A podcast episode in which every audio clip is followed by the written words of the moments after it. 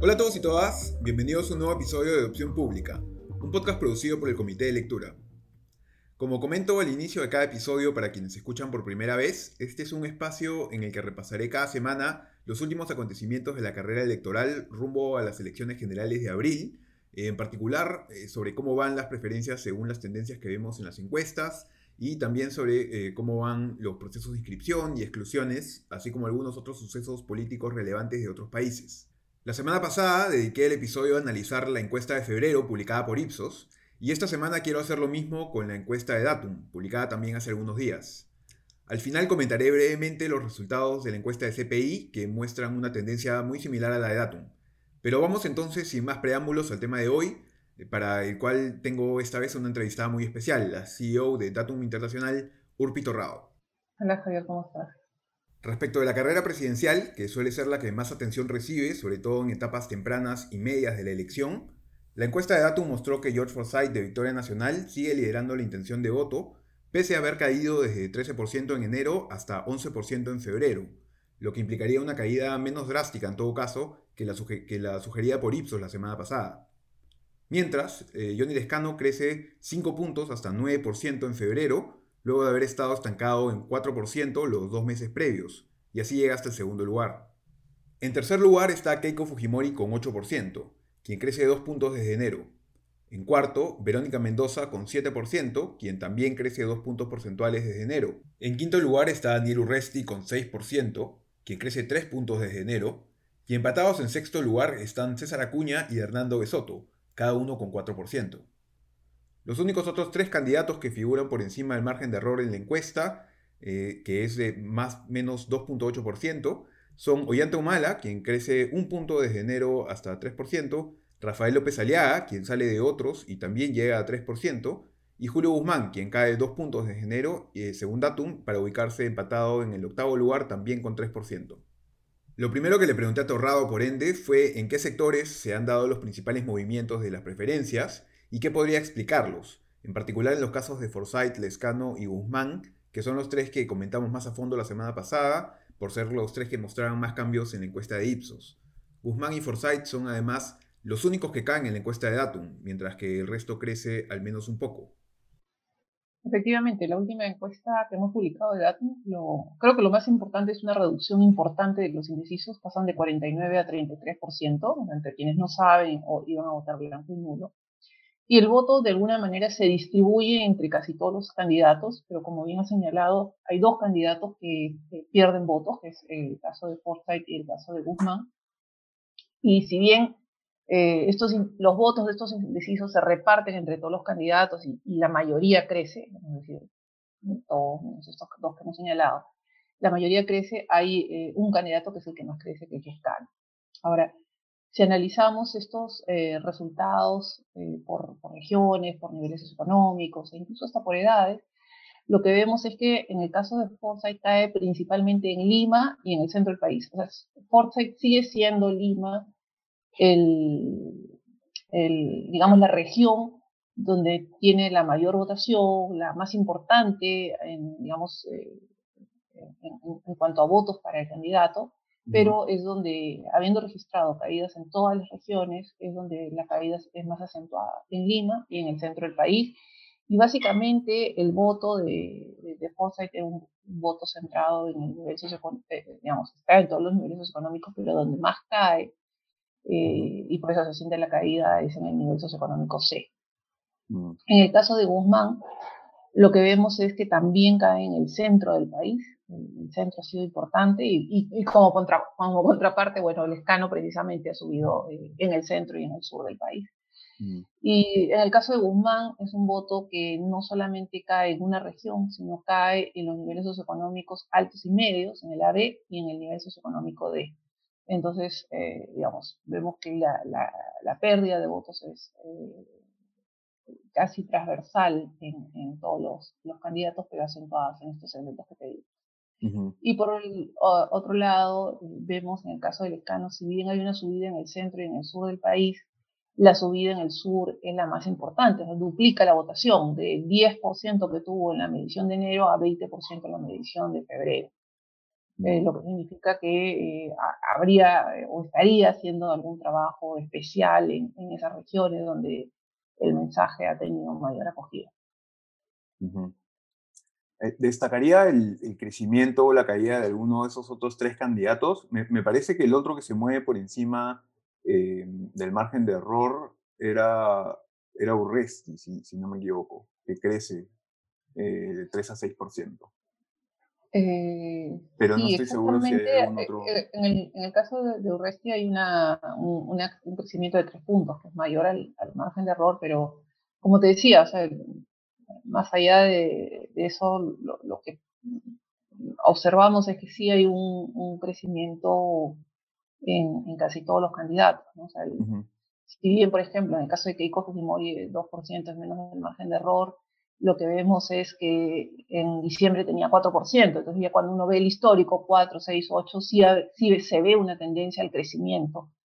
Okay. Eh, en el caso de Verónica Mendoza, si bien igual es eh, dos, dos, puntos lo que crece de un mes a otro, lo mismo. Vemos la tendencia 4, 5, 7, es un crecimiento eh, en el tiempo, sí eh, está marcando una tendencia, porque aquí lo, lo importante de las encuestas es que no es ver el, el, la votación exacta, o sea, no es ver, ah, tengo exactamente este porcentaje, o sea, tener, por, decir una cifra, 20%, 30% o 5% exactamente, no es así porque sabemos que hay un margen de error más o menos, sabemos que la, las encuestas no son una medida exacta de, eh, del momento, sino es una, eh, es una foto borrosa, más o menos un, un porcentaje. Entonces lo importante para ver eh, ya, uh, digamos, hablar de, de, certezas es ver la tendencia. Entonces, sí vemos la tendencia y estamos viendo en, en este caso ya tres meses de datos consecutivos.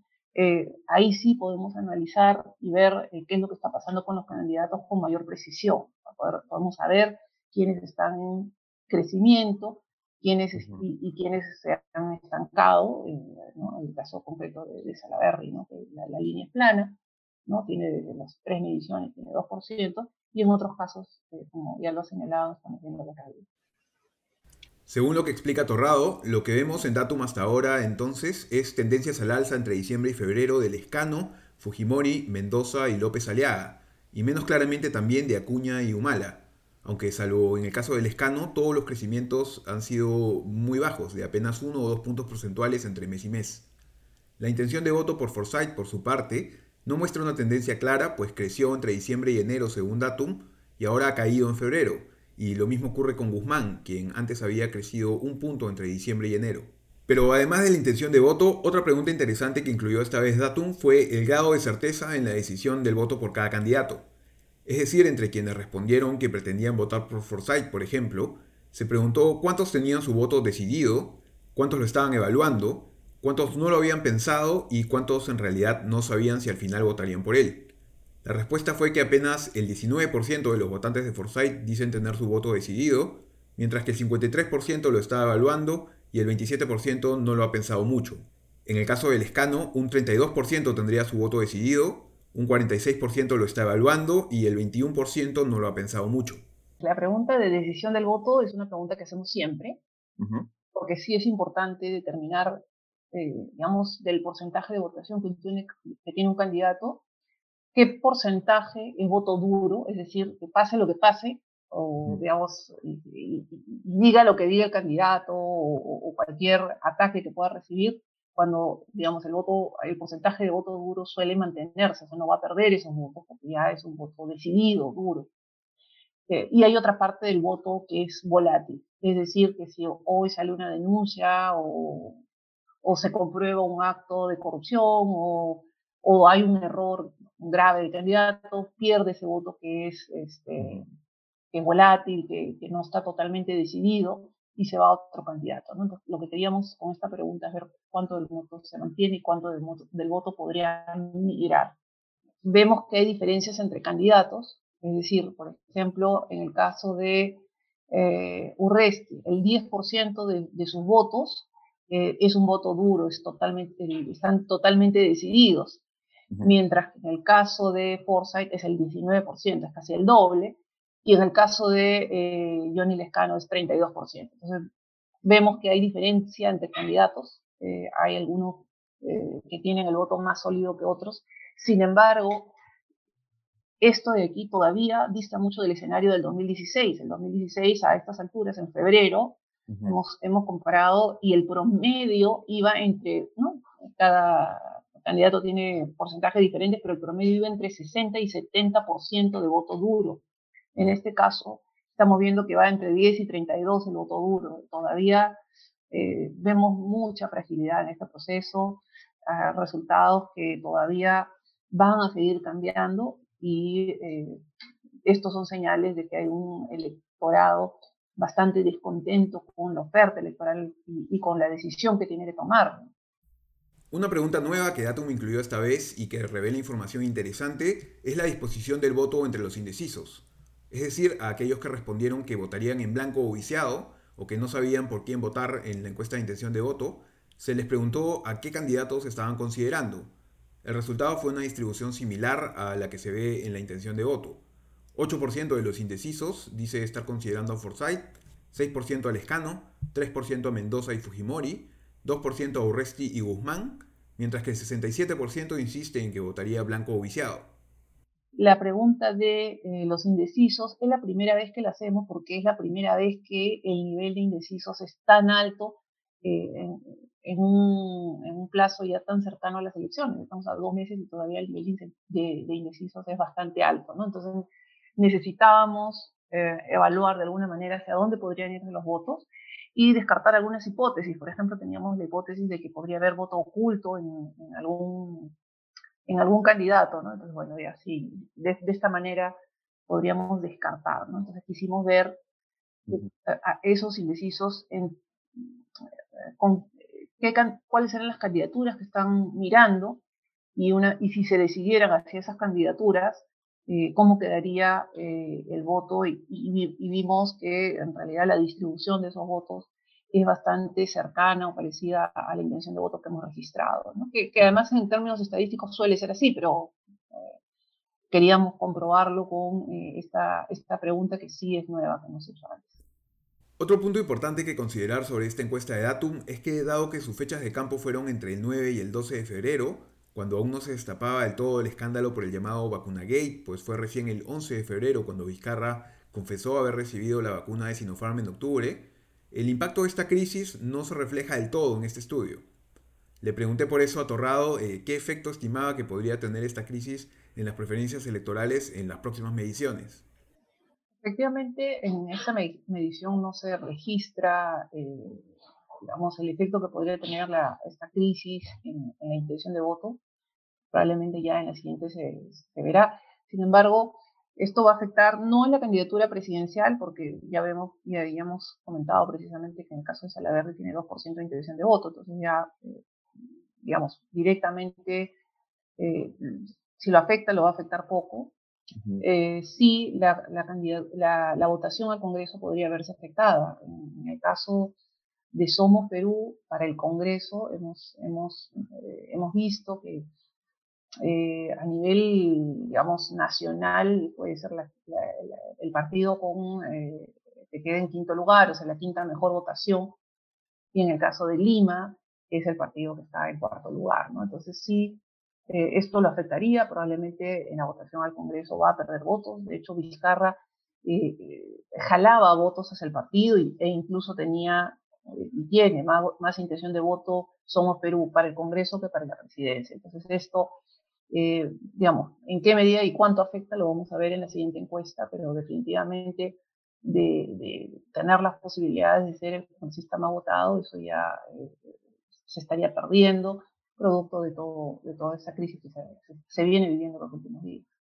Más allá de lo que refiere propiamente a cuáles son las preferencias por cada candidato o candidata, otro aspecto importante de esta campaña eh, es el particular escepticismo que mucha gente tiene frente a las encuestadoras. No respecto de Atom en particular, sino en general.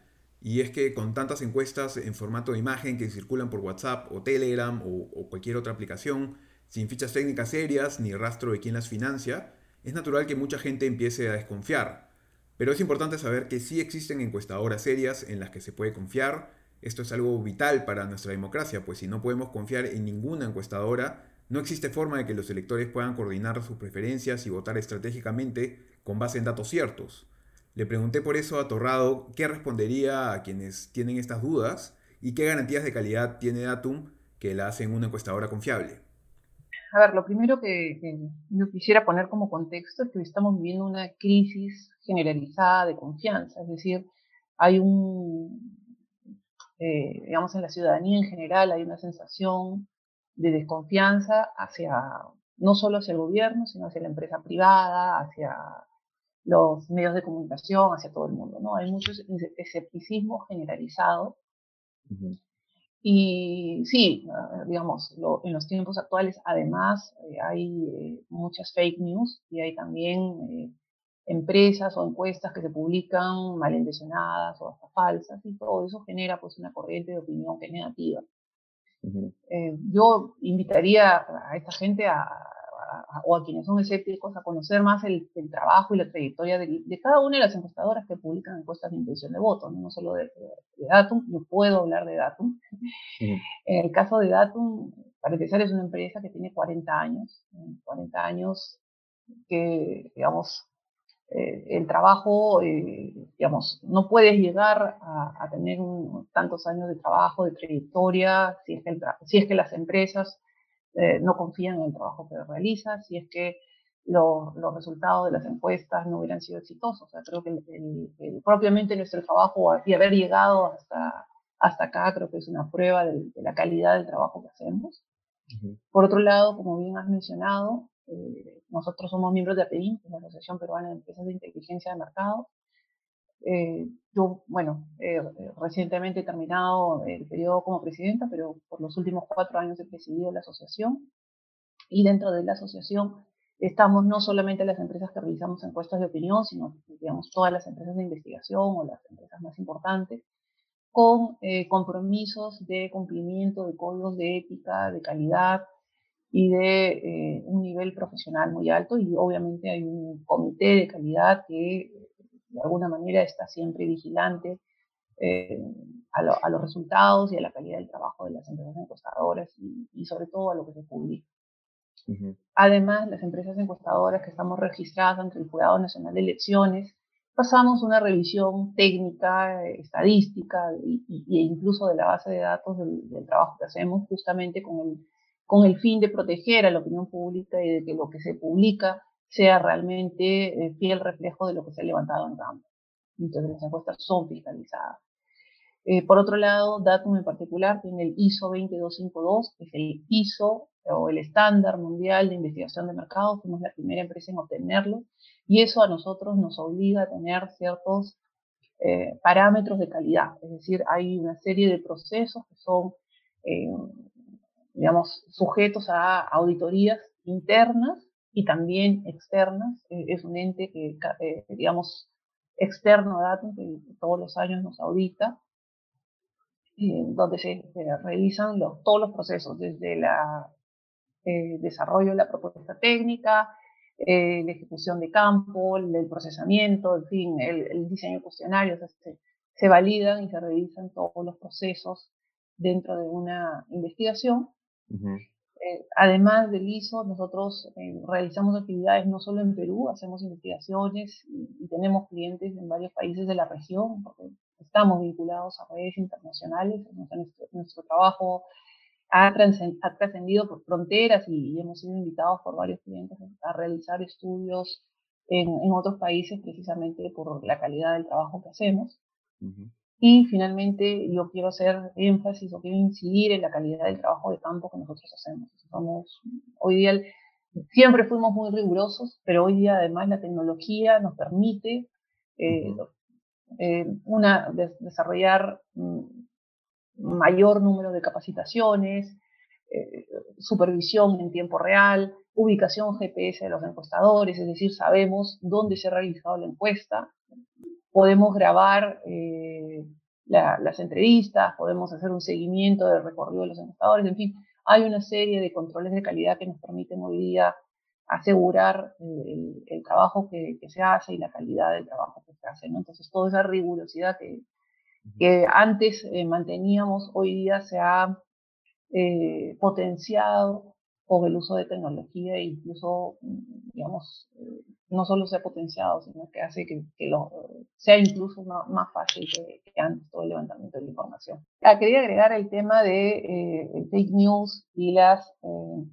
encuestas eh, falsas que se publican permanentemente. En el, en el Twitter de Datum, por ejemplo, se puede encontrar un par de veces que ya en esta campaña que hemos publicado, hemos dicho, está circulando una encuesta que no es de Datum.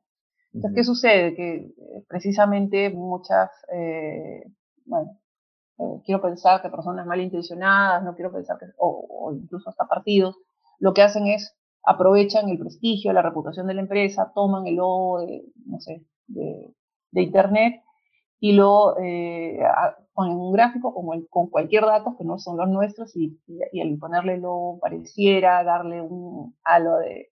De realidad, de, de, veracidad, y se difunde pues por WhatsApp, se, se, difunde en redes sociales, en Facebook se, se difunde bastante, incluso eh, en la campaña electoral pasada, en la semana de prohibición de encuestas, encontramos 48 encuestas falsas eh, a nombre de Datum, ¿no? Entonces, imagínate, aparte de Datum hay otras encuestadoras, entonces, claro, la, cantidad de información que, circula y, a la gente nunca sabe cuándo es una encuesta falsa y una verdadera. Entonces, eso es lo que genera confusión, lo que genera esta desconfianza hacia, hacia los resultados. Hay que tener pues mucho cuidado con la información que recibimos y que compartimos en esta campaña, pues sembrar dudas infundadas sobre todas las encuestadoras solo ayuda a minar la confianza en nuestro sistema democrático. Si les pasan una encuesta por WhatsApp o Telegram o cualquier otra vía, revisen quién se las envió, si pueden confiar en esa persona, si el archivo es un PDF con todo el estudio detallado o si es solamente una imagen que cualquiera podría haber hecho en Paint. Y mejor aún si pueden revisar ustedes mismos en la página web de la encuestadora o del medio que la publica todos los detalles sobre la metodología que utilizó y sobre su financiamiento. Aquí han escuchado algunas de las razones para tener confianza en los procesos que sigue Datum, pero este es un ejercicio que pueden hacer con todas las encuestadoras y con, todas, con todos los estudios de opinión que reciban. Antes de terminar, le pregunté a Torrado si ahora que ya se sabe el orden que tendrían los símbolos de los candidatos en la mesa, en las cédulas de votación, tras el sorteo que hizo la OMP el último 11 de febrero, ya se van a empezar a realizar simulacros de votación, que como les conté antes son mediciones con mejor calidad que las de intención de voto, pues el encuestado tiene que marcar su opción en una cédula similar a la que se usaría el 11 de abril, y esto suele hacer que se reduzcan los indecisos, ¿no? Entonces es una mejor medición que la intención de voto pero me respondió que si bien es algo que ya se está evaluando eh, para hacerse pronto, cuando ocurra finalmente va a depender también de las medidas preventivas contra el COVID-19 y la situación de emergencia sanitaria que vivimos, ya que es importante resguardar la salud tanto de los encuestadores como la de los encuestados. No quería dejar de comentar antes de terminar que además de la encuesta de Atum, se publicó también en estos días una encuesta de CPI, una encuestadora que también es parte de la Asociación Peruana de Empresas de Inteligencia de Mercados, y que por ende también está sujeta a los estándares de calidad de ese gremio que nos comentaba Torrado. CPI muestra números muy similares a Datum, con Forsyth liderando pero cayendo ligeramente desde enero, es decir, tampoco se muestra la caída radical que se veía, o, más fuerte en todo caso que se veía en Ipsos, y Lescano también se muestra en segundo lugar, siendo el que más crece, pasando de 5.6% en enero a 8% en febrero. El resto se mueve menos de un punto, salvo por Guzmán, quien también cae casi dos puntos desde enero, y López Aliaga, quien más bien pasa de otros a 3% en febrero, igual que en Datum. No me ha alcanzado ya el tiempo para revisar los procesos de tachas y exclusiones, pero sí les comento rápidamente que George Forsyth es el único de los 18 candidatos presidenciales aún en competencia que todavía no figura como inscrito en la carrera, pero luego de ser excluido en primera instancia por supuestamente haber omitido información obligatoria de declarar en su hoja de vida, ha trascendido en algunos medios que el Jurado Nacional de Elecciones declaró nula eh, esa primera decisión y que por ende tendría que haber un segundo pronunciamiento en su caso, eh, un segundo pronunciamiento de primera instancia, que le correspondería al Jurado Electoral Especial de Lima Centro 1. Hay que esperar de todas maneras a que se publique la resolución del Jurado Nacional de Elecciones para entender bien y estar seguros de lo que ocurre en este caso. Eso es todo por el episodio de hoy. Espero que les haya sido útil la información y por favor no dejen de hacerme llegar cualquier comentario o sugerencia que tengan a través del comité de lectura o a través de Twitter, en donde pueden encontrarme como arroba Javier Albán. No se pierdan el episodio de la próxima semana, en que si hay tiempo veremos un poco más de cómo van las exclusiones y tachas y probablemente ya podamos comentar también los números que traiga el IEP, que probablemente ya capturarán los primeros efectos del vacuna gate en la campaña. Eso es todo, muchas gracias.